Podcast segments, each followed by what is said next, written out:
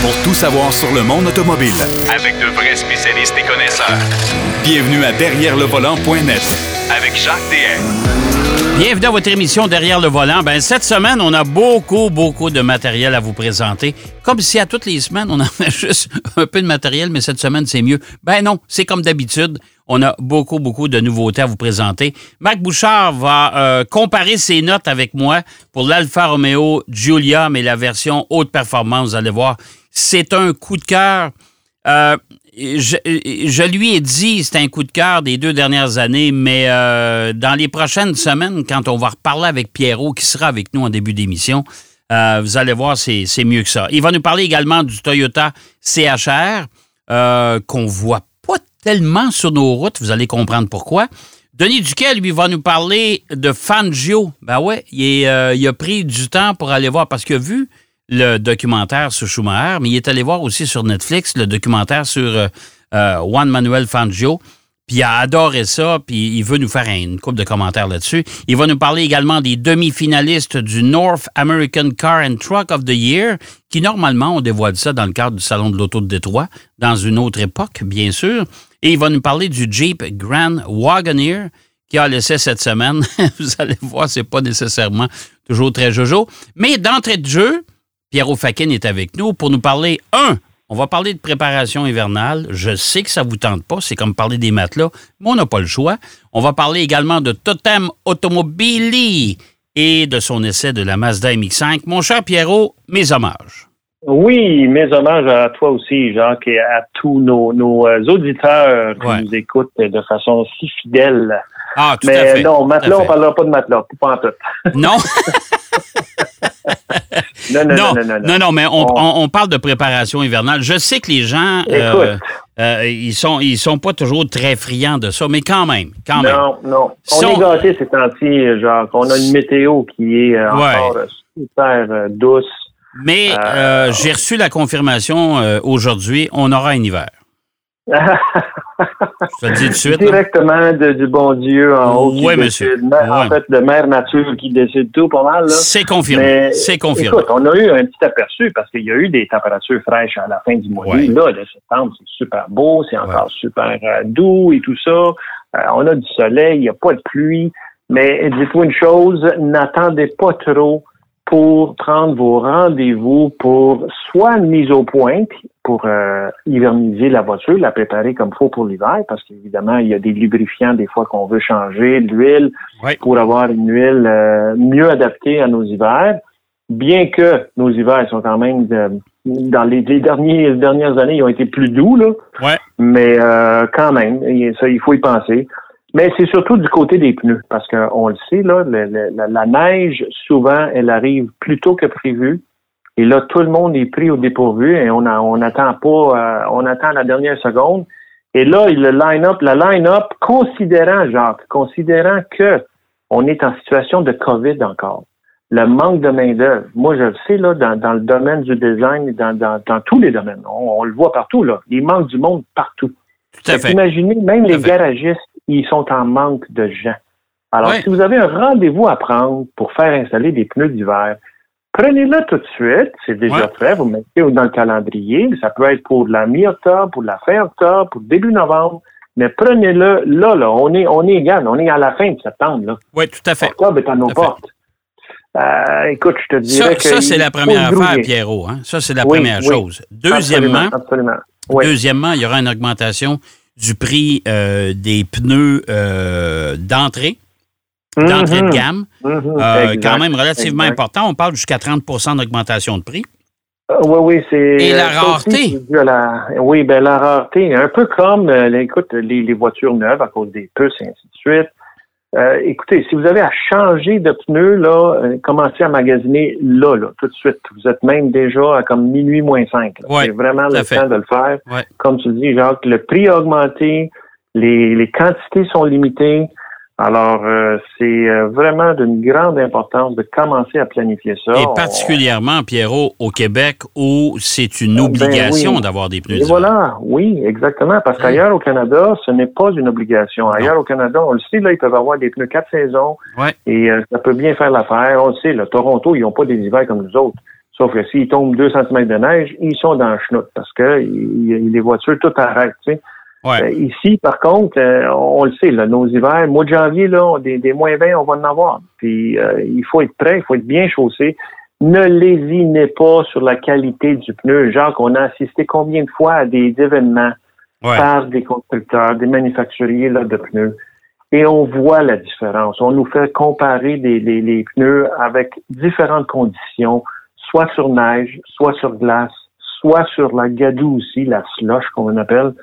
Et on le voit vraiment juste dans des, des situations très, très, très simples de, de, de mise en situation où on doit éviter des obstacles, où on essaie de faire des dérapages contrôlés. Écoute, Pierrot, un bon pneu fait une grosse différence. Euh, Pierrot, je dis tout le temps, t'as beau avoir un manteau, un habit de Hum, hum. 5000 dollars Ouais. et des souliers que tu as payés 1500 dollars avec une belle semelle en cuir.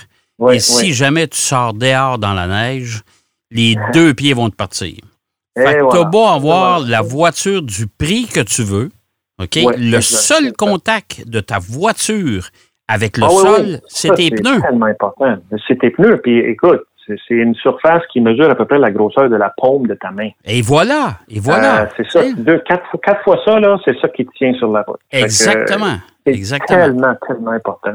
Ouais. Évidemment, un bon nettoyage, si c'est possible, avant l'hiver. Euh, Ouais. un nettoyage extérieur. Là. Je parle de la carrosserie. Comme ça, il n'y a pas de, de, de saleté qui, qui reste incrustée sur la voiture parce qu'on sait, là, il y a encore des, du sel parfois. Il y a des, des produits abrasifs qui sont sur les, les routes. Et ça, ça va coller sur la carrosserie. Ouais. Et, et ça, il faut le faire durant tout l'hiver, si possible, pour garder euh, une belle carrosserie bien propre. Ouais. Mais euh, écoute, faites vérifier tous vos, vos liquides et, et surtout, vraiment, comme on dit, c'est les pneus qui sont le plus important. Ouais. Puis la batterie. La batterie. Batterie, oui, ça aussi. Si votre batterie, elle a 3 ans, 4 ans, 5 ans, hmm, il faut voir. là. Si vous roulez pas beaucoup, surtout en période de COVID, on a vu combien d'exemples, Jacques, Ouais. en début de COVID, les voitures qui partaient pas parce que, justement, ils étaient arrêtés pendant longtemps. Ouais. Euh, en hiver, c'est encore plus important de faire rouler la voiture pour que la batterie puisse se recharger. Tout à fait. Alors, extrêmement important de préparer l'hiver. Pensez-y, ça s'en vient. C'est une certitude. Bon, alors je vous préviens, chers auditeurs, c'est pas la c'est la première fois qu'on vous en parle là, cette Oui. année, là, cet automne, mais c'est pas la dernière. Alors on va vous Ah, casser les oreilles avec ça régulièrement parce qu'on tient à vous retrouver semaine après semaine en bonne santé et surtout en sécurité. Bon, et voilà. Bon, le mot le mot le mot étant dit, deuxième sujet aujourd'hui, mon cher Pierrot, euh, totem automobili. Moi, j'aime Oui, beaucoup. j'aime- Moi, ce qui est italien, ça me, ça me titille un peu comme passionné. C'est un peu, hein, Ouais, ça, ben ouais, bonne ben ouais. italienne. Et voilà. Alors, Ben, écoute, euh, il y a quelques belles voitures italiennes hein, à travers Ah. euh, les- les- les- l'histoire. Italiens ont quand même eu ce don de bien, bien, bien Ah. travailler là-dedans. Ouais. Mais Totem Automobili est une petite entreprise qui est basée à Venise, croyez-le ou non. En fait, certainement en périphérie de Venise, parce que Venise, il n'y a pas de rue, il y a pas de rue là, là c'est juste de l'eau. C'est ça, je t'ai pas dire. à ta minute, t'es sûr c'est des voitures, c'est pas des Euh, bateaux?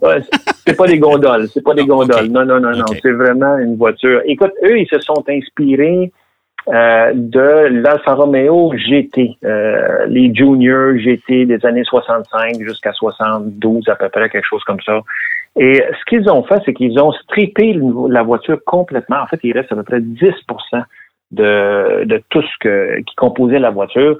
Euh, ils ont rigidifié le châssis. Ouais. Euh, le- la carrosserie est entièrement en fibre de carbone, euh, ne pèse que 95 kilos. Hein? Toute la car- carrosserie, on parle. là, c'est sérieux? C'est. Ah, Ouais, parce que la voiture au complet pèse 1270 kilos.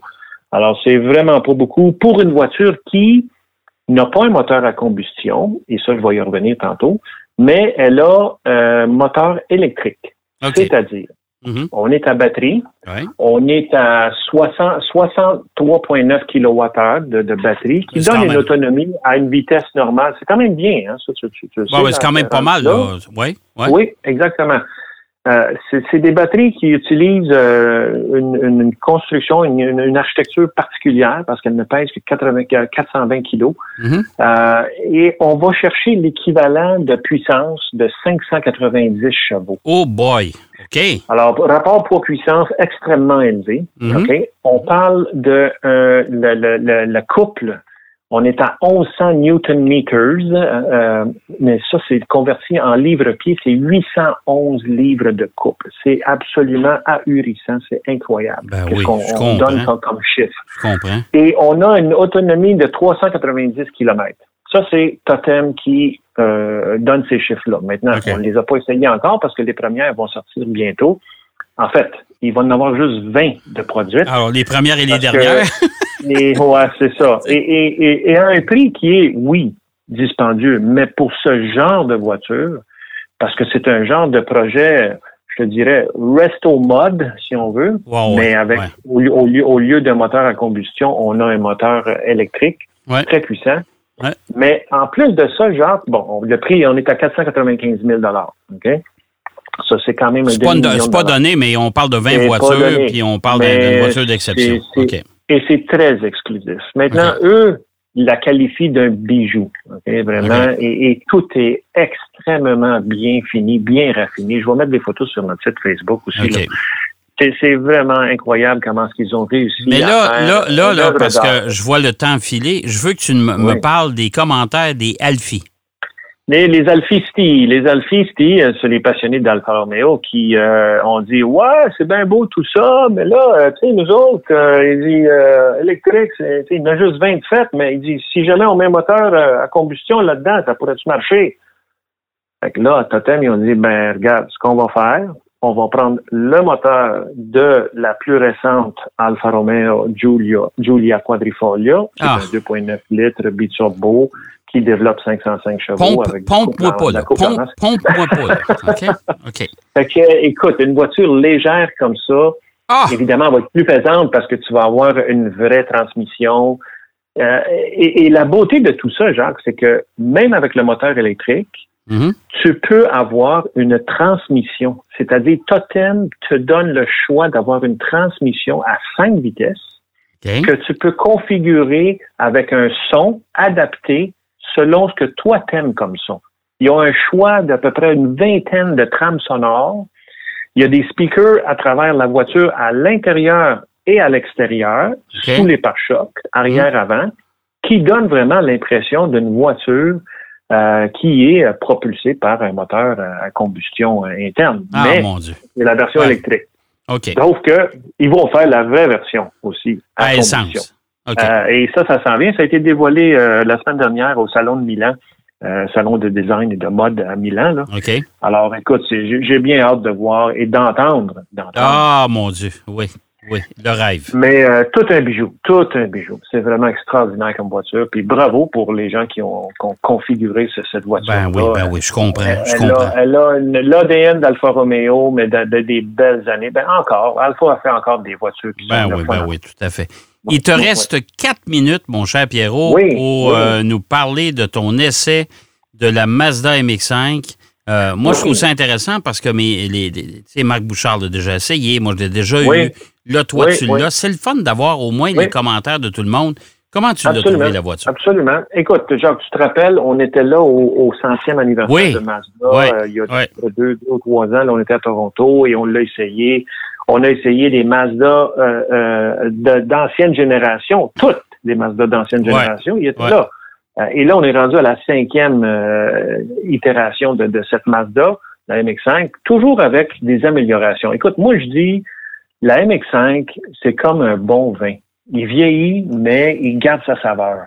OK? Il garde sa il saveur ou il est meilleur en vieillissant? ou il est meilleur en, en vieillissant, dans Ouais. le sens que, Ouais. écoute, ils ont, ils ont, ils ont fait des, des, des, des progrès, pas des révolutions incroyables, mais ils ont toujours travaillé dans le bon sens, je trouve, Mazda. Et, et ils sont reconnus pour ça, Mazda, même si c'est pas un super gros manufacturier. C'est du Mais- raffinement. C'est du raffinement, exactement. Moi, j'avais le modèle GT et c'est certainement le modèle que la plupart des, des, des gens avaient à l'essai Mhm. parmi les gens des médias, euh, qui, lui, elle, venait avec les, les roues BBS, les, Ouais. les- mags BBS, Ouais. et les, les pinces Brembo. Donc, écoute, un plaisir à conduire, légèrement, je te dirais, euh, euh, rigide, surtout avec les rues de Montréal qui sont euh, assez euh, Oh spéciales. boy. là, avec Oui. les et tout ça. je te Mais comprends. sur une route lisse, euh, voiture qui est euh, impeccable au niveau du comportement routier, euh, système de son à l'intérieur, même avec le toit baissé, on entend super bien. Je te dirais évidemment, c'est une, cabrio, fait que on, on, on, on a beaucoup de, de bruit, de, de vent. Mais une voiture qui n'est pas une bombe, là, on a 181 chevaux, là, tu sais. Ouais. Mais elle est légère, puis elle est très, très, très agile. Donc, moi, hors tout, là, j'ai trouvé que c'était une voiture qui était très agréable à conduire, super bien finie. Écoute, c'est du cuir nappa à l'intérieur, là. C'est quand même euh, une, voiture qui a une finition euh, assez Ben, particulière. on, on se doit de le rappeler encore, je pense, aujourd'hui, euh, Pierrot.